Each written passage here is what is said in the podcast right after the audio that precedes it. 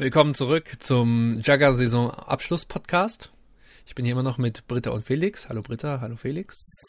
Hallo. Und wir steigen in den August ein. Der August begann mit dem Bochumer Turnier Zoff im Pott. Hat, glaube ich, auch letztes Jahr ausgesetzt, ist dieses Jahr wieder da. Und das war ein relativ kleines, ich glaube hauptsächlich von NRW-Teams besuchten Turnier. Wenig spektakuläres, ähm, außer dass irgendwas mit dem Platz nicht in Ordnung war. Das Wasser, was morgens geregnet hatte oder in der Nacht geregnet hatte, ist nicht abgelaufen. Und der halbe Rasen stand halt unter Wasser. Und wie das halt so ist, wenn Jagger auf recht feuchten Rasen spielen, war es halt danach Acker. Wir haben alle eine Kartoffel reingesetzt und am Ende hat sich äh, die Stadt beschwert und der, der Rasen ist wohl tabu für Bochum. Jetzt hoffe ich natürlich, dass sie in Zukunft weiterhin Plätze kriegen. Aber du kamst halt gegen diese Feuchtigkeit, die der Rasen einfach in nicht an. Und das war halt nicht nur, der war noch nass vom Regen, sondern der war wirklich unter Wasser vom Regen. Ne?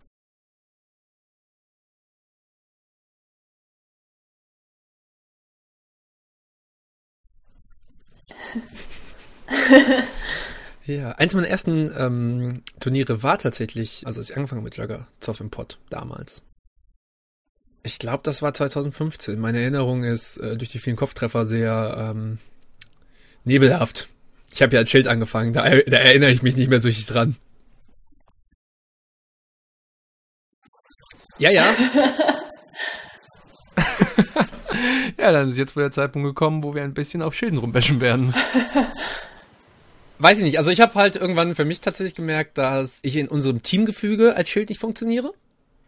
Wir haben es einfach nicht, nicht organisiert gekriegt und ich weiß nicht, ob es am Team lag, ob es an mir lag, aber ähm, war einfach, was dann die, die Optimierung war, die bessere Variante. Und inzwischen haben wir jetzt uns ja andere Schilde reingeholt, also Shing und Lukas, die ja beide deutlich besser spielen, als ich hier gespielt habe. Ähm, und auch da muss ich sagen, es bleiben bestimmte Probleme einfach bestehen, wo du Schilde halt einfach nicht so wie andere Pomfer in der Linie einbauen kannst. Vielleicht auch gar nicht. Das, ich will es nicht ausschließen, weil dafür reicht der Erfahrungsschatz noch nicht. Aber es ist auf jeden Fall extra Arbeit und würden die halt einfach einen Stab spielen, hätte man das Problem nicht. Natürlich hast du halt auch mit dem Schild irgendwie eigene Sachen, die halt das Schild besonders, was sich anbietet, ist als Teamspiel zu machen. Aber auch die können natürlich vom Gegner gekontert werden und irgendwann gehen mir halt, wenn ich zu viele Schilder da habe, mit denen ich jonglieren muss, einfach die, die Möglichkeiten aus. Und deswegen, liebe Schildspieler, macht es uns doch nicht so schwer. Viel stark.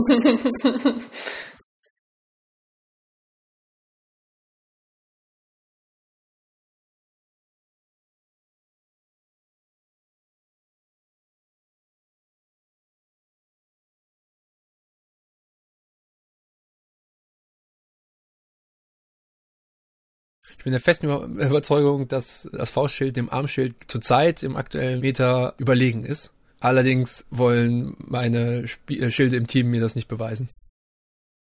Aber Lu spielt auch ein Faustschild, ne?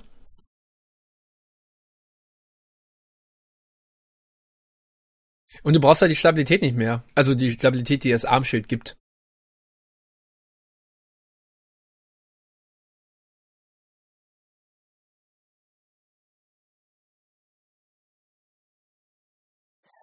Von den Münchnern kommt der. Hannes. Aber es ist tatsächlich auch ein Problem, dass äh, insbesondere Schildspieler von den, von den Schiedsrichtern auch echt oft überreguliert werden. Ist zumindest meine Wahrnehmung. Also ich glaube, ich bin, ich habe mich dem selbst auch schon schuldig gemacht.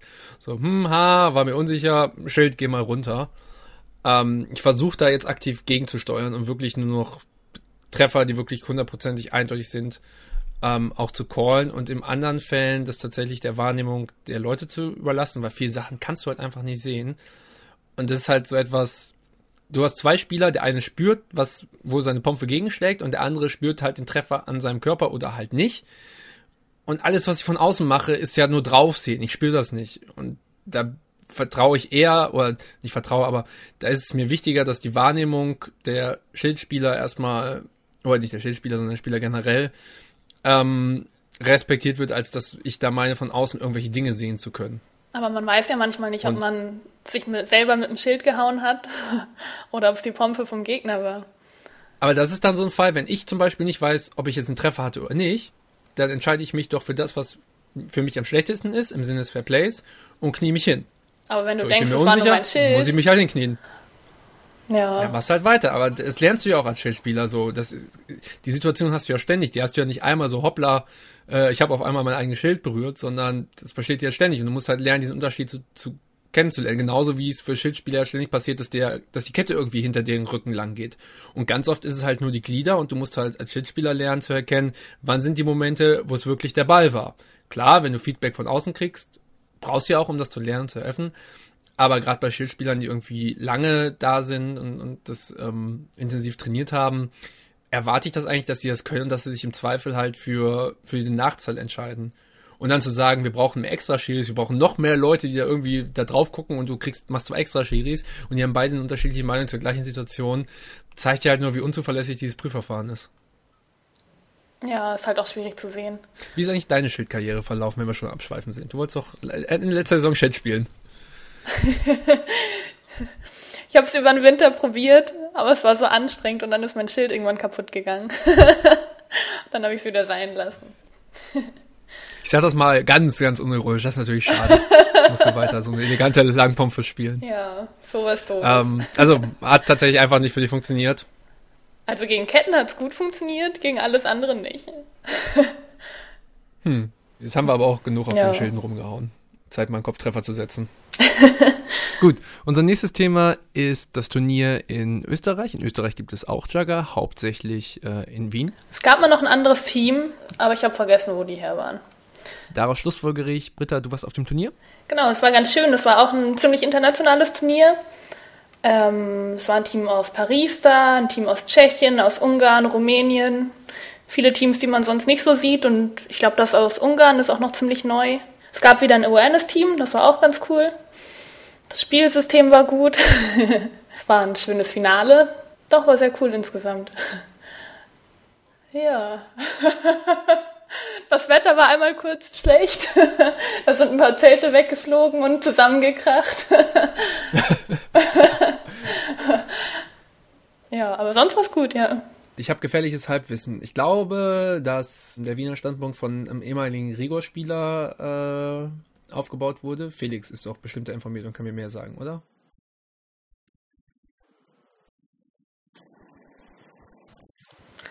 Ludo ist da, glaube ich. Okay. Britta hat Ahnung. Britta, du bist doch bestimmt informiert und kannst mir mehr sagen. ja, Ludo ist da hingezogen und ich glaube, der hat da mitgeholfen beim Aufbauen. Aber genau weiß ich es auch nicht. Ja, dann muss ich wohl nächstes Jahr selbst nach Wien fahren, um die mal genauer kennenzulernen. Einen der Wiener kenne ich aber schon seit dieser Saison ganz gut, und zwar den Marvin. Den habe ich seit dem Berlin Masters auf äh, so gut wie jedem Turnier als Söldner gesehen. Du bist auch immer ewig lang hingefahren. Genau, ja. und das ist das Beeindruckende. Der hat halt echt Bock, Jugger zu spielen. Und wenn jetzt so jemand eine ganze Saison durchballert, dann lernt er natürlich auch ziemlich schnell, ziemlich viel. Und wenn er dieses Wissen jetzt den Leuten in Wien vermittelt kriegt, dann kommt da nur sicherlich viel Gutes bei rum. Auf jeden Fall, ja. Und was ich darüber hinaus an ihm noch bemerkenswert finde, der Junge hat nicht nur richtig Bock, Jugger zu spielen, der schießt auch total gerne. Am Anfang, als ich ihn das erste Mal gesehen habe äh, und als er geschießt hat, habe ich mir gedacht, oh, was ist denn das denn für ein Chaot, weil ihm seine Stimmlage da so oft entglitten ist. Aber nach diesem ersten Eindruck und mit der Erfahrung des Sommers, muss ich sagen, der ist als Schiri echt kompetent und souverän geworden. In so einer kurzen Zeit. Und da kann ich nur meinen Hut vorziehen, dass er sich da so hintergeklemmt hat, der Marvin. Ja, und dann fand noch die 13. Schleswig-Holstein-Meisterschaft in Redwisch statt. Die Redwischer sind äh, für ein sehr gutes Turnier bekannt. Guter Platz, gute Organisation, viele Helfer und Leute, die das unterstützen. Ähm, ich wäre dieses Jahr auch gern hingefahren, aber weil terminlich die Woche darauf die DM stattgefunden hat, haben wir es als Porns einfach nicht hingekriegt, da auch noch hinzufahren.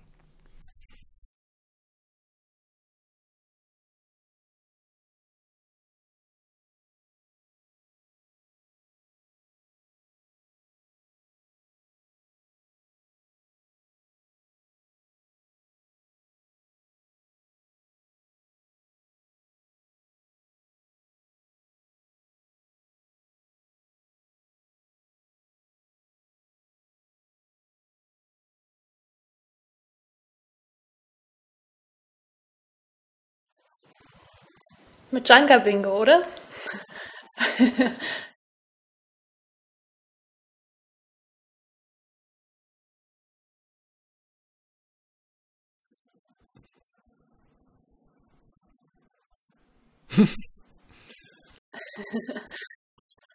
Die Gagträume von vielen. Ja, wobei man auch sagen muss, das ist wahrscheinlich eins der wenigen Turniere, wo Victim überhaupt gespielt hat. Viele von denen sind jetzt äh, volljährig, haben angefangen zu studieren oder machen generell andere Sachen in ihrem Leben und sind halt äh, von dort weggezogen. Und ähm, dementsprechend wackelig ist halt auch das Victim, was man noch aus der letzten Saison kannte, was sie halt am Anfang noch sehr, sehr stark aufspielen konnten, hat sich dann ähm, ja im Laufe der Saison nicht mehr bestätigen können. Und was halt auch passiert ist, sie sind halt selbst nicht zur DM nach Jena gefahren.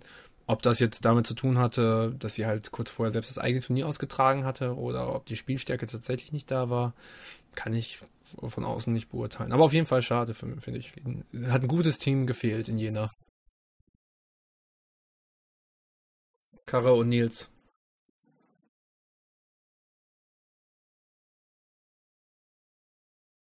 Ja, Britta, du äh, hast ja mit Nils und Karre sogar zusammenspielen können ja. bei der DM in Jena. Wie war das denn für euch?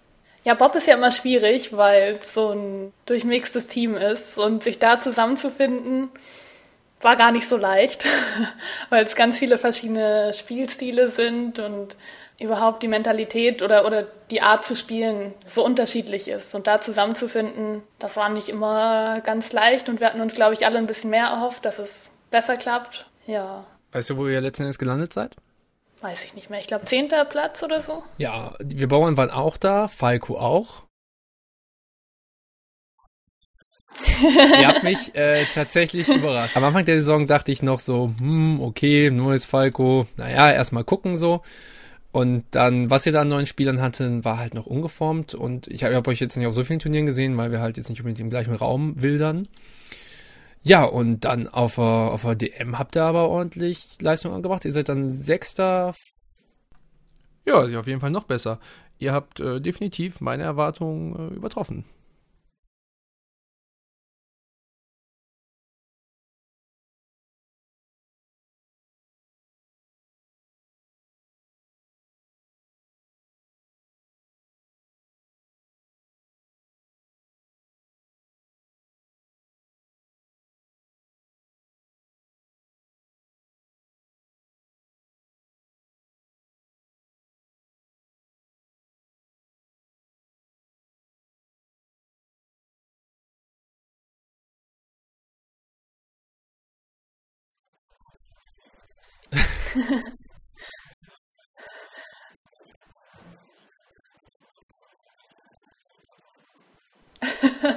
Ой-ой-ой-ой-ой. Worauf ich noch eingehen möchte, war, dass die DM unüblich organisiert war. Es war jetzt nicht so, dass ein Team selbst das komplett organisiert hat, sondern man hat das quasi aufgeteilt. Aus ganz Deutschland konnten sich halt Leute dafür bewerben, bestimmte Posten zu übernehmen.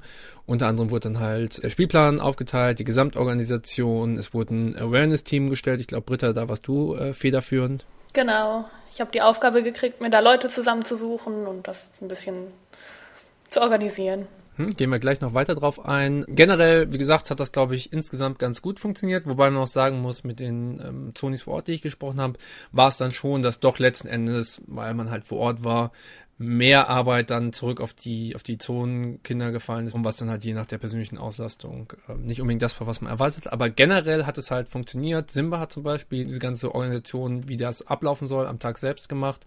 Es gab einen Stolperstein im Turniersystem und zwar hat das Entscheidungskriterium für Gleichstand in der Gruppe nicht dementsprechend, was angesagt wurde. Das Ganze ist aufgefallen, da Münster, Britta, du mit Bob und wir Pawns Gleichstand in unserer Gruppe erreicht hatten und wir uns dementsprechend gefragt haben, was ist denn jetzt das Kriterium nach den Siegen, um die Platzierung in der Gruppe zu bestimmen?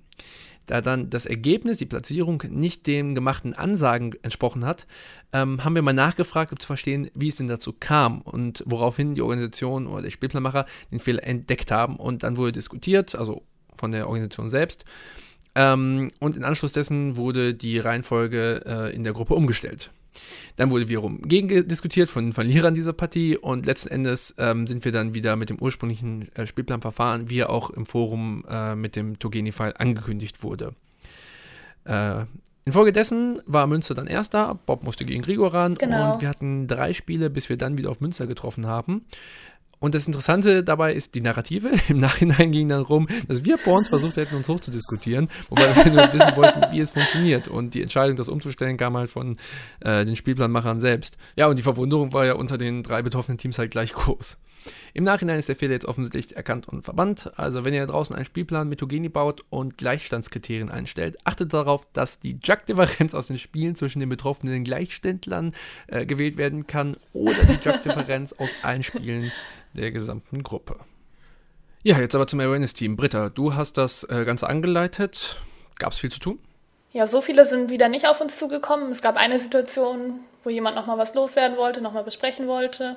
Ich habe die Aufgabe gekriegt, das Team zusammenzusuchen und habe versucht, da Leute zu nehmen, die generell schon Erfahrung mit dem Thema an sich haben oder, oder halt im sozialen Bereich studieren oder arbeiten, damit das einfach Leute sind, die auch an sich schon, schon wissen, wie man mit solchen Situationen umgeht. Dann lass uns noch kurz auf das äh, Finale der DM und den damit verbundenen deutschen Meister eingehen. Das Finale wurde in fünf Sätzen ausgespielt, zwei davon im strömenden Regen, da ging gar nichts mehr. Äh, letzten Endes hat sich Rigo aber gegen die Zonenkinder durchsetzen können und ist somit ein weiteres Mal deutscher Meister geworden. Wer sich das Spiel angucken möchte, kann das entweder auf dem YouTube-Kanal von Lester tun, Jagger Berlin heißt der, oder bei der Jagger Masterclass. Ähm, jetzt zum Aufnahmezeitpunkt ist das Video von der Masterclass noch nicht äh, veröffentlicht. David hatte mehrere technische Probleme, zum einen wegen des Regens, aber auch wegen Überhitzung der Kamera. Und außerdem ist sein Multicamera-Ansatz ja ähm, deutlich arbeitsaufwendiger. Aber zum Zeitpunkt der Veröffentlichung von diesem Podcast sollte das Video online sein. Ich würde jetzt die Gelegenheit kurz nutzen, um auf den Stand von Jugger-Videos generell einzugehen. Es gibt nämlich gar nicht mehr so viele Leute, die Spielvideos überhaupt hochladen. Also wie schon erwähnt, Lester über Jugger Berlin, David entweder für den Jugger e.V. oder Jugger Masterclass und das, was wir für die Porns machen.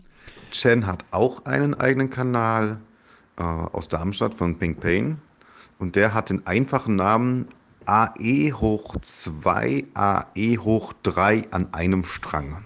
Da Marc mit dem Pommes frites seit letzter Saison keine Spielvideos mehr veröffentlicht, ist einer der großen Videolieferer natürlich weggefallen. Und genau da liegt das Problem. Die Community interne Berichterstattung wird nur von ganz wenigen Leuten betrieben. Und wenn da einer mal wegfällt, dann merkt man das natürlich direkt.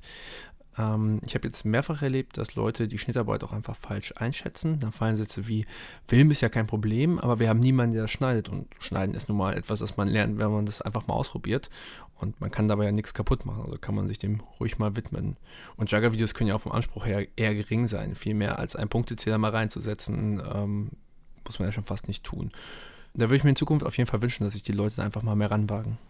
Wer sonst noch viel aufnimmt, ist auch Cranium. Die machen viele Videos, aber laden die nicht hoch, glaube ich, sondern nehmen die einfach für sich.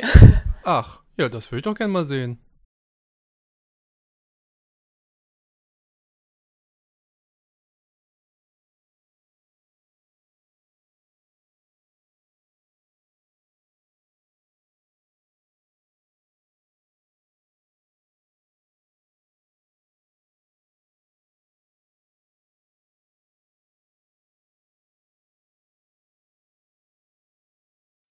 Ja, klar. Also ich schaue schon generell in alles rein. Ähm, klar hängt es dann von der Spielqualität ab und auch von der Videoqualität, ob man es sich dann äh, komplett gibt. Aber alles, was halt irgendwie interessant ist und halt auch, also gerne auch wenn es zum Beispiel dem widerspricht, was man selbst sich halt irgendwie erwartet und denkt, finde ich, ist immer eine Bereicherung. Weil ja auch daran lernst du, okay, das geht auch, hm, kann man ja mal ausprobieren. Oder hm, das passiert, wie kann ich darauf reagieren? Das sind alles so Punkte, die man da irgendwie rausziehen kann. Ist natürlich Arbeit, also einfach nebenher mich berauschen lassen und gucken, davon habe ich auch nichts, sondern es ist halt schon wirklich intensiv und meistens mit Analyse verbunden.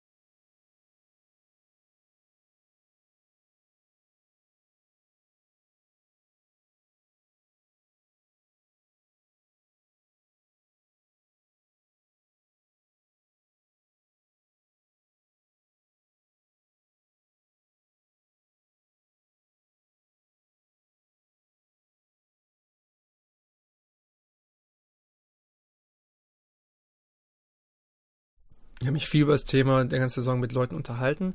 Meistens gibt es halt in jedem Team ein bis zwei Leute. Das sind halt Macher, die kümmern sich darum, die stoßen solche Dinge an und die bringen es meistens auch zu Ende. Und viele von anderen unterstützen das vielleicht und laufen mit. Aber eigene Verantwortung zu übernehmen und wirklich halt zu sagen, so, ich sorge nicht mehr fürs Machen kann, sondern ich mache es halt selbst, hast du ganz, ganz wenig. Ja, mehr oder weniger läuft es halt immer auf diese ein, zwei Personen pro Team raus. Und der Vorrat an diesen Menschen ist halt auch einfach begrenzt. Und dementsprechend ist es halt schwierig, sich darüber hinaus zu wickeln. So, wenn ich jetzt mir anschaue, wir haben an, am Anfang gesagt, Johanna ist als Regelhüterin zurückgetreten.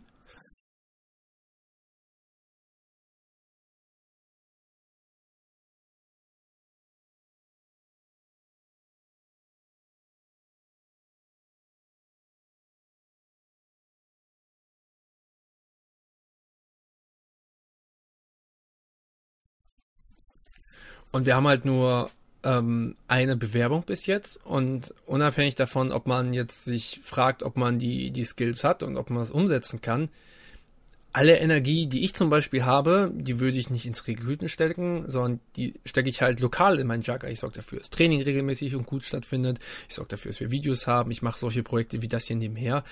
Ich kann das halt einfach nicht noch zusätzlich.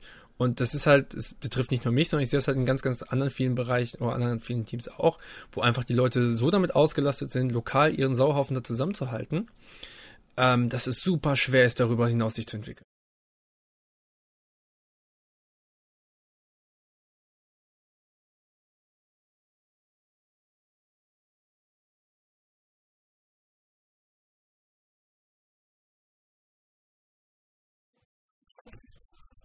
Ich hatte das tatsächlich auch schon überlegt, ähm, bevor der Dings war, einfach mal einen Aufruf zu starten, so, hey Leute, wenn ihr wollt, dass das nächste Jahr mit Regelwahl klappt, so, dann äh, überlegt doch mal, ob ihr nicht jeder irgendwie 2 Euro Lose habt oder euer Team 10 Euro oder weiß ich nicht. Und dass wir das einfach mal bei PayPal oder wo auch immer von mir aus auch irgendeine Crowdfunding-Plattform rüberschieben. Das wäre ja die simpelste Form. Aber letzten Endes habe ich überhaupt nicht das Gefühl, dass der generelle Tenor ist, dass die Leute sich dann in der Verantwortung sehen, dass da was passiert oder passieren muss.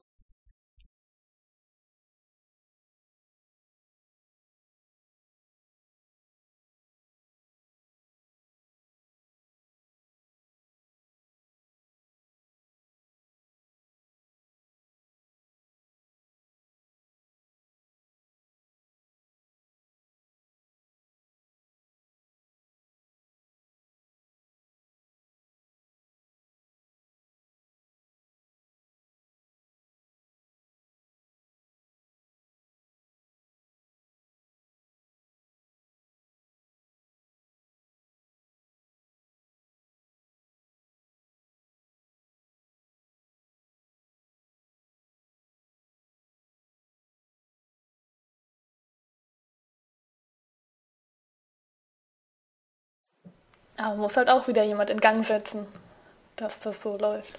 Ist halt super mühsam, wenn du dann halt immer noch gegen die ganzen Verneiner noch anreden musst.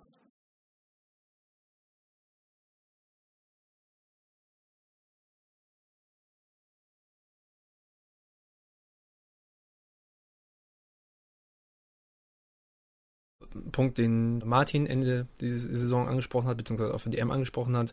Er wird gern das Schiedsrichtern reformieren. Und seit Anfang des Jahres bin ich mit ihm im Gespräch und versuchen irgendwie diesen Schiedsrichterleitfaden voranzubringen und stoßen halt an, an mehrere Probleme. Zum einen, dass wir halt privat die Zeit nicht haben, weil wir uns halt um lokales Jugger kümmern müssen. Und zum anderen, dass das Thema auch einfach so super komplex ist und man sich dem ganz schwer nähern kann. Was aber nichtsdestotrotz führt, dass halt wie vor allem in der letzten Saison geschießt wurde und was erwartet wurde von den Schiedsrichtern, einfach nicht haltbar ist. Es gibt halt Aufnahmen oder Turniere, wo dann nach dem Spiel Leute sagen, öh, Schiris waren scheiße, haben das ganze Spiel kaputt gemacht und so. Und dann hast du einfach Teams, die gegeneinander spielen und all ihre Verantwortung, all ihre Spielentscheidungen auf die Schiedsrichter abschieben. Und das ist halt auch so ein Punkt, wo wir Jugger, wie es eigentlich funktionieren kann, verlieren, wenn ich immer erwarte, dass ein Schiedsrichter jede Entscheidung für mich trifft. Und vor allem auch jede knappe Entscheidung. Ne? Da sind wir wieder ein Problem. Ich fühle es, der Schiedsrichter sieht es nur. Erstmal muss ich eine eigene Entscheidung treffen. Nur wenn das halt nicht mehr funktioniert mit dem, was mein Gegenüber sagt, oder wirklich ein, ein grober Fehler entsteht, muss der Schiedsrichter da eingreifen. In allen anderen Fällen sollte er eigentlich nur moderieren, damit das Spiel noch funktionieren kann. Und das setzt halt voraus, dass die Leute im Zweifelsfall wirklich sich hinknien und den Treffer nehmen. Und es setzt auch voraus, dass die Leute mal miteinander reden. Das war halt auch ein Grund für mich, warum ich in der letzten Saison gesagt habe, ich schied's keine Finals mehr, weil die Teams, die in diesen Finals spielen, die ganze Zeit irgendwelche Laserentscheidungen von mir haben wollen aber nicht mehr in der Lage sind, Hand oder Kopf anzusagen. Und mir hinterher gesagt haben, ja, was war, was war denn das für eine Entscheidung? Ich hatte doch einen Handtreffer. Und wie soll ich das wissen, wenn du mir nicht Hand sagst? Weil ich kann nicht auf Treffer deine Hände und die Hände des Gegners gleichzeitig achten. Das hat sich diese Saison gebessert. Und wir müssen weiter daran arbeiten, dass klar wird, dass die Schiedsrichter nicht die ganze Arbeit abnehmen können, sondern dass die Spieler selbst auch wieder ein bisschen mehr Verantwortung für ihr Handeln übernehmen müssen.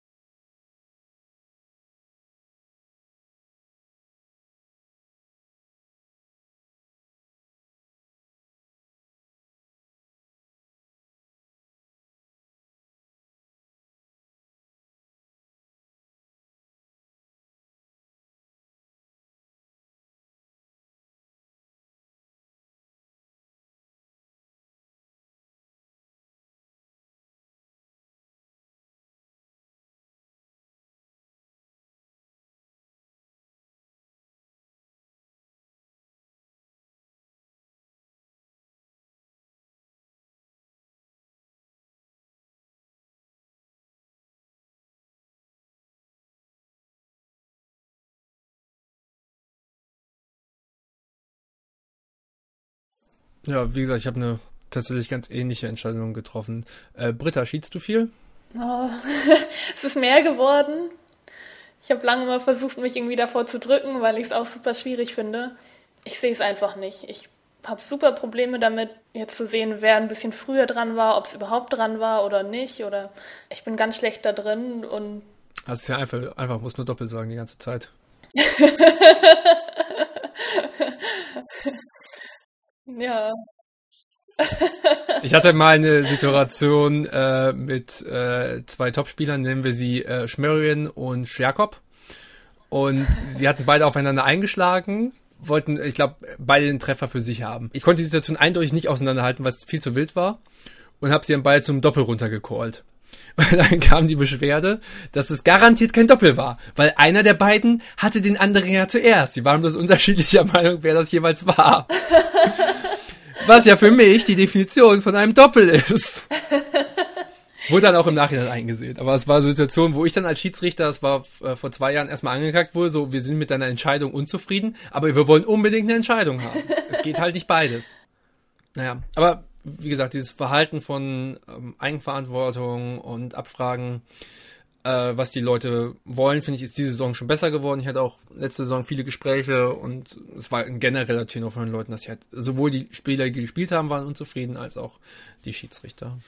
Um zurück auf Martin zu kommen, was er vorgeschlagen hat, war, dass Lizenzen verteilt werden. Leute, die gut schießen, sollen andere Leute ausbilden und das quasi bestätigen. Und so soll nach und nach ja ein Vorrat an guten Schiedsrichtern aufgebaut werden, dass man den auch eventuell mal abfragen kann. Dass man sagt, okay, bei der deutschen Meisterschaft brauchen wir so und so viel qualifizierte Schiedsrichter.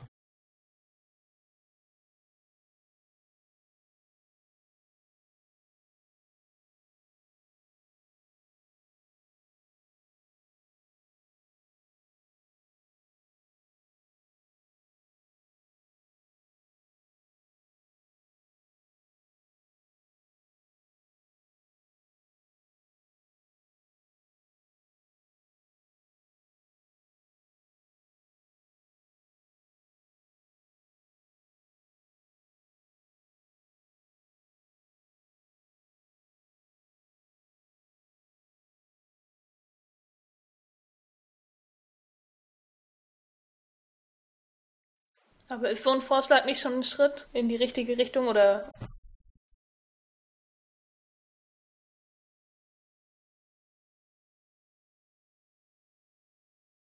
Ja.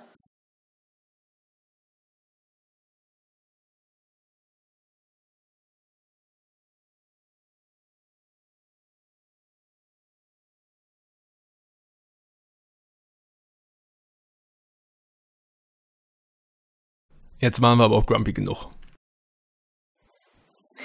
Ja, letzten Endes machen wir es ja auch nur, um uns einmal richtig aussprechen zu können.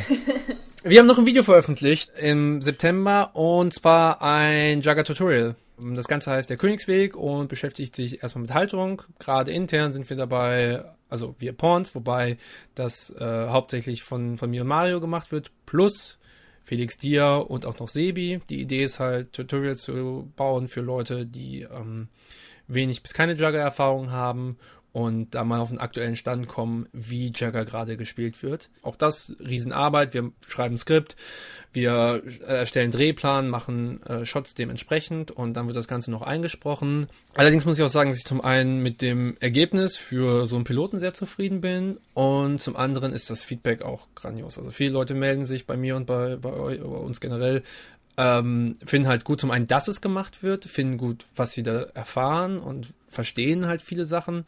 Und auf unserer Seite stoßen die eingefahrenen Sprechweisen und Konzepte natürlich auch mal auf andere und man wird hinterfragt und ergänzt. Und wenn das so konstruktiv geschieht, wie in diesem Fall, dann lernen wir als Schaffer natürlich zwangsläufig auch dazu. Das Feedback ist gut, die Nachfrage scheint da zu sein und das zweite Video ist schon abgedreht und befindet sich jetzt gerade im Schnitt.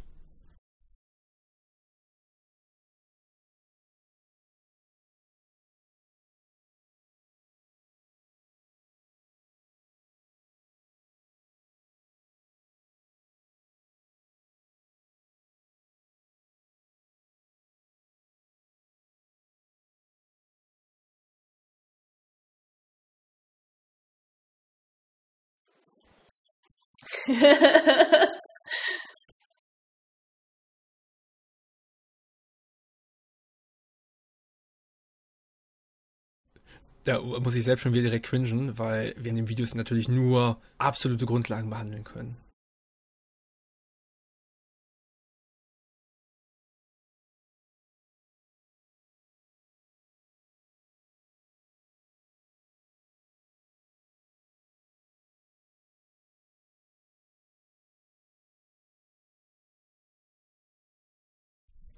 So, wir haben noch zwei Termine auf dem Zettel. Zum einen veranstalten die Pariser ihr erstes Turnier.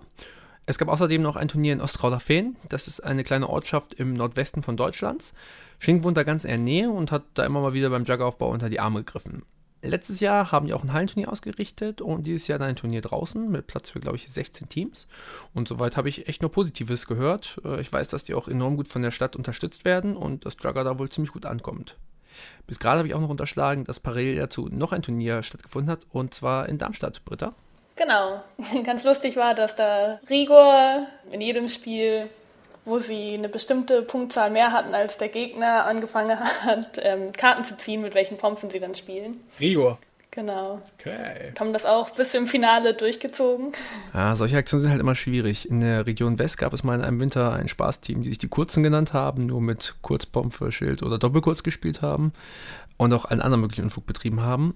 Und die waren dann sehr schnell als äh, arrogant verschrien und den Spaß konnten irgendwie nur wenige teilen ich weiß auch nicht, was da der goldene Weg ist. Zum einen kann man den Teams ja nicht verübeln, etwas Spaß haben zu wollen. Auf der anderen Seite fühlen sich die Empfänger so eine Aktion aber nicht für voll genommen oder vielleicht sogar gedemütigt. Wobei in dem Fall Rigo muss man natürlich auch sagen, das sind ja alles gute Jugger-Spieler. Wenn die jetzt eine andere Pomp in der Hand haben, werden die immer noch solide Jugger spielen und man kriegt da als, als Gegner ein anständiges Spiel. Aber es bleibt immer irgendwie heikel.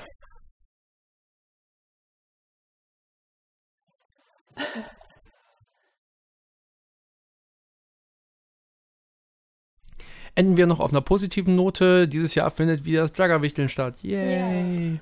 Das ist ein Wichtelsystem von dem Savage-Paar ausgetragen. Man kann sich ja als Jugger über Facebook halt in eine Liste eintragen, kriegt dann einen äh, Partner zugelost und verschickt dann dementsprechend ein äh, Geschenk und bekommt ein Geschenk von einem anderen Jugger.